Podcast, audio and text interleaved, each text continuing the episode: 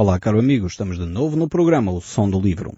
E eu creio sinceramente que esta próxima meia hora poderá mudar radicalmente a sua vida, pois Deus quer falar consigo, mesmo depois de desligar o seu rádio. Eu sou Paulo Chaveiro e nós hoje estamos a olhar para o livro de Daniel. Iremos ver a partir do verso 22. Ainda estamos neste contexto do sonho que o rei Nabucodonosor teve de uma grande árvore que foi cortada. Este é o segundo sonho que Daniel é chamado a interpretar. No primeiro era bem mais complexo, bem mais difícil, porque o próprio rei não queria dar o sonho uh, para que fosse revelado. Mas pelos vistos, quando Deus quer falar ao coração das pessoas, uh, mesmo quando o sonho é revelado, uh, a revelação de Deus, a orientação de Deus é o que interessa. E verificamos que aqui os sábios lá do Oriente, estes sábios que Nabucodonosor tinha na sua corte, mesmo ele dando o sonho, não perceberam qual era a interpretação porque na realidade Deus queria falar ao coração de Nabucodonosor. E Daniel era o homem que foi chamado a ter esta responsabilidade. Certamente era difícil, ele poder verbalizar algo que ia ser terrível.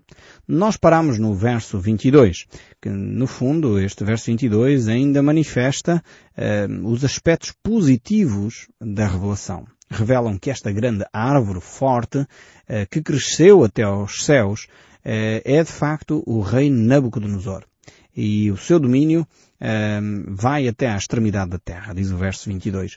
E o verso 23 prossegue a dizer, agora vejamos o seguinte, uh, o enquadramento está dado, este é o sonho, representa o rei Nabucodonosor, mas vejamos o que é que vai acontecer a seguir ao rei Nabucodonosor. Esta árvore é cortada, portanto, e vejamos o que é que isto simboliza.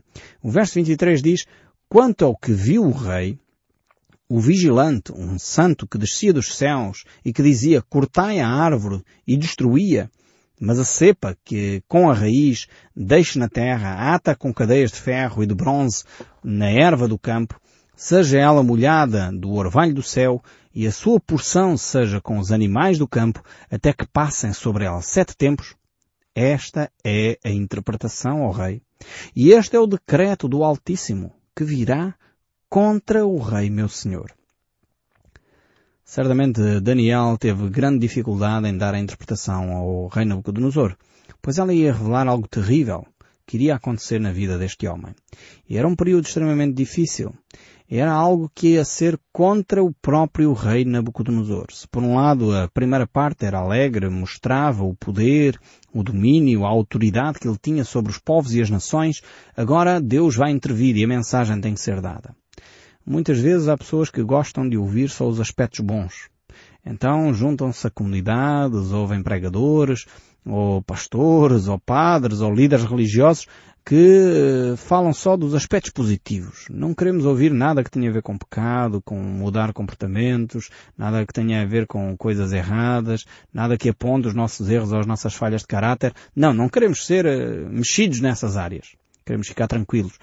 Mas aqui eh, Daniel era um homem que confrontava. Quando ele tinha que falar da palavra de Deus, mesmo quando fosse duro, mesmo quando fosse difícil, ele não se calava sobre o assunto. Ele dizia as coisas que tinham que ser ditas.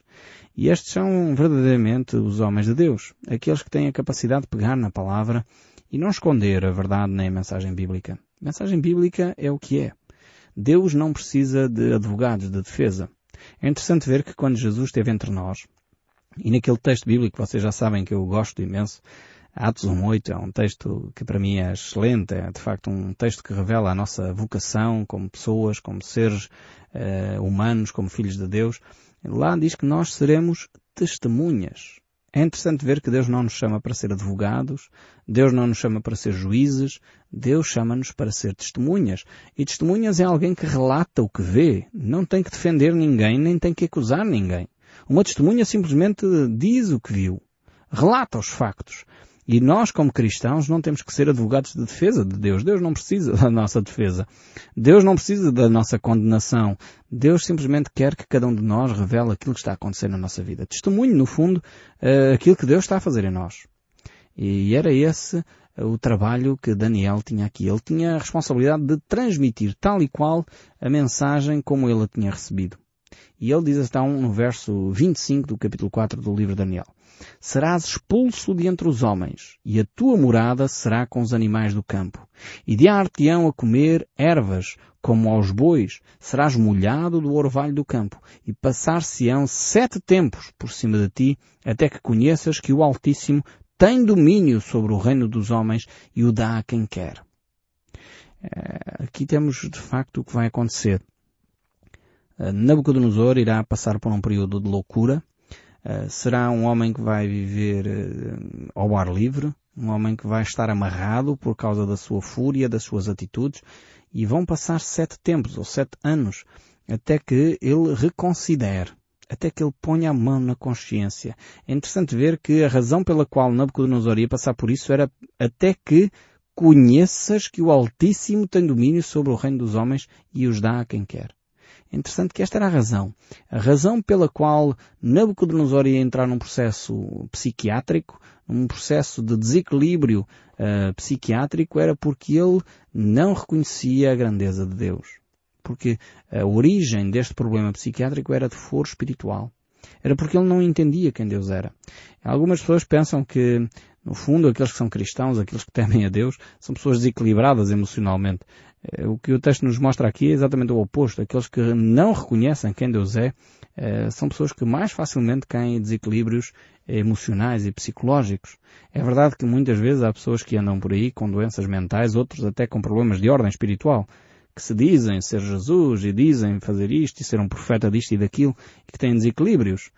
Mas na realidade, hum, quando a pessoa para, quando a pessoa ouve a voz de Deus, quando a pessoa reconhece quem Deus é na sua vida e percebe que nós não temos nada para oferecer, que na realidade somos limitados, chegamos a um beco e não temos nada para dar, que precisamos desesperadamente de Jesus Cristo para o nosso equilíbrio, para a nossa vida, para o perdão dos nossos pecados, quando chegamos a esse ponto e deixamos Cristo influenciar na nossa vida, na realidade aí passamos a ter saúde mental, espiritual e até física. Deus vem e dá-nos a capacidade para podermos viver de uma forma diferente. Temos tido o privilégio de trabalhar com casais, como vocês sabem, em fins de semana que organizamos, eh, eh, enfim, para várias pessoas, várias famílias. É curioso quando pessoas eh, vêm, muitas delas não têm relacionamento com a igreja, não têm relacionamento com Deus, mas estão connosco aquele fim de semana e saem dali completamente transformadas. Ainda há pouco tempo estava um casal que, que, esteve connosco nesse fim de semana, ele chegou a casa e as filhas disseram, mas o que é que fizeram, o que é que vos fizeram neste fim de semana que vocês veem com a cara diferente?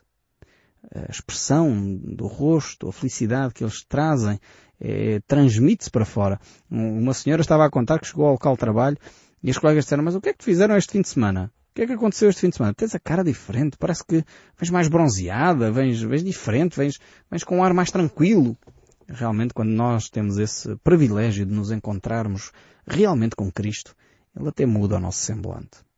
E aqui Nabucodonosor está a ser confrontado com o seu pecado. Enquanto ele não conhecesse quem Deus era, enquanto ele não percebesse que o Deus Altíssimo é o Deus que tem todo o poder sobre todas as coisas, ele então iria permanecer nesta atitude de loucura. E na realidade, ele já tinha tido várias oportunidades, inclusive já fez declarações lindíssimas acerca de quem Deus é, fez até decretos-lei eh, sobre quem Deus é, e fez com que esses decretos fossem espalhados por todo o Império. No entanto, no seu coração, ele continuava a ter uma atitude de orgulho, uma atitude de arrogância. E vejamos ainda o texto bíblico, não termina aqui, no verso 25, diz o verso 26, Quanto ao que foi dito, que se deixasse a cepa da árvore e as suas raízes, o teu reino tornará a ser teu, depois que tiveres conhecido que o céu domina. Veja bem que a grande questão aqui, este desequilíbrio psiquiátrico de Nabucodonosor tem origem uh, na sua vida espiritual. Uh, ele não reconhecia quem Deus era. Mas quando ele passasse a ter esse conhecimento, quando ele passasse a reconhecer a autoridade de Deus, quando ele realmente reconhecesse quem Deus é na sua vida, então ele receberia de novo o domínio, receberia de novo o seu reino de volta. Daniel, então, diante deste cenário, ele percebe que, que as coisas estão a ir de mal para pior, e então ele vai fazer algumas sugestões. Estas sugestões eh, tentam minimizar aquilo que Deus já havia decretado, ou pelo menos levar com que Deus exerça misericórdia sobre Nabucodonosor. Nabucodonosor era um homem que sofria de orgulho, eh, de orgulho agudo. Ele era um homem que pensava, e por um lado tinha razões eh, que o levavam a pensar isso, porque tinha feito conquistas tremendas, conquistado o império de uma forma fulminante, e realmente tinha subjugado reis poderosíssimos, uh, praticamente ninguém lhe fazia frente em termos militares, e ele começou a achar que realmente era ele que fazia as coisas. Era ele que tinha domínio sobre tudo. Por isso a importância dele reconhecer que é Deus que tem domínio sobre o reino dos homens. E ele achava que era ele que dominava, na realidade, a política, as armas, e começou a perceber que então tinha autoridade sobre os povos, autoridade sobre as pessoas, ele mandava matar quem queria, ele levantava quem queria, derrubava quem queria, e começou a deixar com que o orgulho e o egoísmo enchessem o seu coração. Isso começa logo no verso 4 que nós vemos, quando ele começa a desenvolver o eu, eu, eu, eu, minha, meu. Este capítulo 4 está cheio destes pronomes e realmente ele não percebe que isso está a afetar a sua comunhão com Deus e a afetar a sua vida. Porque ele tinha feito aquela declaração inicial eh, que nós vemos em capítulo 4, versos 1, 2 e 3. E nós podemos ver que cada um de nós não nos podemos gloriar, não podemos pôr em bicos de pedra. A Bíblia diz que Deus resiste aos orgulhosos, mas aos humildes dá graça. Se nós olhássemos para Jeremias uh, 9, 23, diz assim, assim diz o Senhor, não se glorie o sábio na sua sabedoria, nem o forte na sua força, nem o rico nas suas riquezas, mas o que se glorie, glorie-se nisto, em me conhecer e saber que eu sou o Senhor, e faço misericórdia e juízo e justiça na terra, porque destas coisas me agrado, diz o Senhor. E é em 1 Coríntios 4, 7, pois quem é que te fez sobressair? E que tens tu que não tenhas recebido? E se o recebeste, porque te vanglorias, como se não tivesses recebido. Isto aqui fala-nos do orgulho. Aquele, porém, que se glorie, glorie-se no Senhor. Quantas vezes as pessoas acham que, que, são bons empresários, ah, esta é a minha empresa, fui eu que construí este império, e não percebemos que realmente foi dado por Deus. Alguns têm, ah, minha casa, o meu carro, e começamos a achar que nós somos muito, muito especiais, muito, muito bons. E é o orgulho. O orgulho vai enchendo o nosso coração, vai enchendo a nossa vida e, como diz a Bíblia, o orgulho precede a queda. E foi o que aconteceu a Nabucodonosor. Ele começou a encher o seu coração de orgulho, não percebeu que isso estava a afetar, eh, não percebeu que era Deus, que era Senhor sobre todas as coisas, e por isso ele foi se afastando nos caminhos de Deus. E agora Daniel, diante deste cenário, diante deste hum, decreto de Deus, ele vai pelo menos tentar minimizar esta, esta situação e vai dar algumas sugestões ao rei. Ele diz no verso 27, capítulo 4 do livro de Daniel, Portanto, ó rei, aceita o meu conselho e põe termo pela justiça em teus pecados e em tuas iniquidades, usando de misericórdia para com os pobres, e talvez se prolonga a tua tranquilidade. Ou seja, Daniel conhecia quem Deus era. Por outras palavras, Daniel disse, ok, Deus é misericordioso. E como eu sei que Deus é um Deus de misericórdia, Uh, se tu mudares de atitude, Nabucodonosor, é possível que Deus prolongue a tua tranquilidade. Ou seja, que este, este facto não aconteça de imediato. Ou se acontecer, vai, vai ser reduzido, vai ser minimizado. Muitas vezes nós não percebemos uh, que aquilo que nós semeamos, nós ceifamos, como diz as Escrituras. Aquilo que nós semeamos tem consequências. Muitas pessoas acham que podem fazer tudo o que querem uh, sem, uh, com isso, ter consequências algumas na sua vida, de forma alguma. A Bíblia não permite isso. Se nós uh, desenvolvemos orgulho no nosso coração, o mais provável é cairmos da posição que estamos. Se nós permitimos uh, pecados na nossa vida, o mais possível, o mais provável é que esses pecados vão gerar fruto e fruto muitas vezes amargo. Então Daniel, percebendo isto, percebendo que Deus também é um Deus de misericórdia, diz, ok, se o rei Nabucodonosor se arrepender do seu pecado, confessar as suas iniquidades, abandonar o seu pecado, usar de misericórdia para com as pessoas, é possível que eh, se prolongue os dias de tranquilidade no seu meio. Esta situação possa ser alterada. Mas, eh, na realidade, Nabucodonosor não deu muitos ouvidos eh, a Daniel. E o verso 28 prossegue a dizer, eh, todas estas coisas sobrevieram ao rei, ao cabo de doze meses, passeando pelo palácio real da cidade da Babilónia. Vejamos que, no fundo, esta recomendação de Daniel só teve efeito eh, durante 12 meses.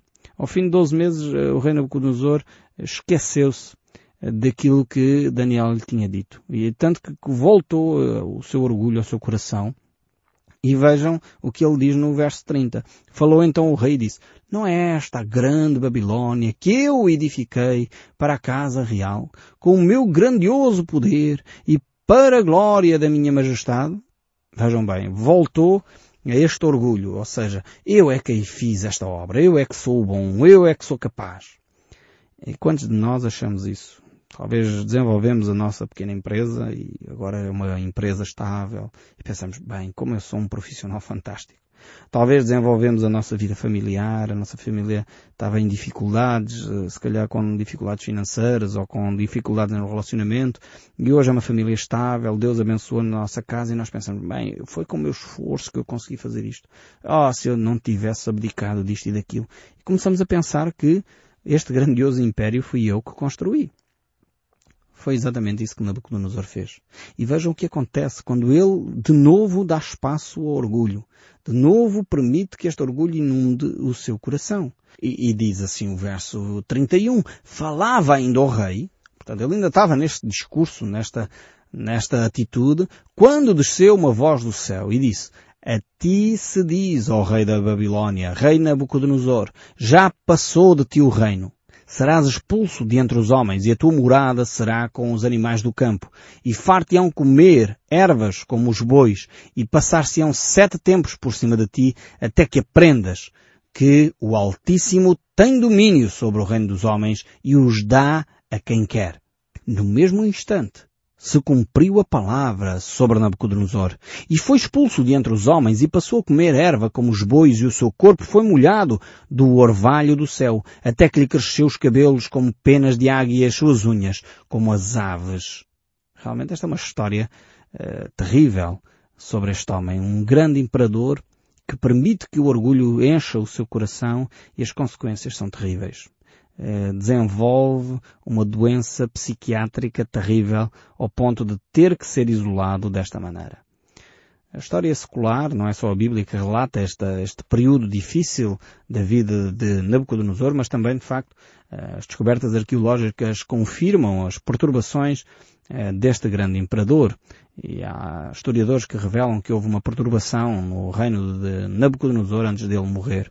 Mas o texto prossegue a dizer ainda, mas o fim daqueles dias, eu, Nabucodonosor, levantei os olhos aos céus, tornei a vir o entendimento, e eu bendisse ao Altíssimo e louvei, e glorifiquei ao que vive para sempre, cujo domínio é sempre eterno, e cujo reino é de geração em geração. Todos os moradores da terra são por ele reputados em nada, e segundo a sua vontade ele opera com o exército do céu e os moradores da terra. Não há quem lhe possa deter a mão, nem lhe dizer, que fazes? Foi necessário para Nabucodonosor sete anos para ele reconhecer quem Deus era, para reconhecer o seu erro, para perceber que ele no fundo estava a desvalorizar aquilo que Deus era e aquilo que Deus estava a fazer através dele. No fundo, sobressai deste texto bíblico uma pergunta que eu acho importante para nós dois refletirmos aqui. No fundo é o que é que é necessário acontecer na minha vida ou na sua vida para nós uh, refletirmos sobre Deus. O povo português tem um sábio ditado que nos diz que só nos lembramos de Santa Bárbara quando faz trovões. Esse ditado, no fundo, quer dizer que nós só nos lembramos de Deus quando temos dificuldades na nossa vida. Eh, o rei Nabucodonosor estava a viver este drama e só foi nesta altura, quando ele chegou ao ponto mais baixo daquilo que se pode uh, imaginar em termos de vida humana, que ele então pôs a mão na consciência e começou a perceber, mudou de atitude e mudou os seus pensamentos e começou a reconhecer quem Deus era. Deixou de centrar a vida nele mesmo, de pensar que ele era o maior, de pensar que ele era de facto o centro do universo, para perceber que Deus é o Deus eterno, o Deus todo-poderoso. E quando ele teve esta atitude, quando ele teve esta mudança, na realidade então ele pôde experimentar o poder de Deus na sua vida. É fundamental que cada um de nós possa começar a refletir sobre os nossos próprios erros e a alterar os nossos próprios eh, comportamentos, porque senão podemos sofrer consequências terríveis das nossas atitudes e Deus não quer que cada um de nós sofra. Esse é muito claro na Bíblia. Deus não tem prazer absolutamente nenhum em que os seus filhos sofram.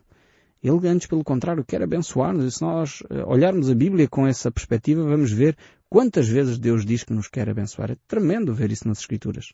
É necessário realmente aprendermos e mudarmos os nossos comportamentos. Alguém disse um dia que a pessoa que é sábia é uma pessoa que tem a capacidade de aprender com os erros dos outros.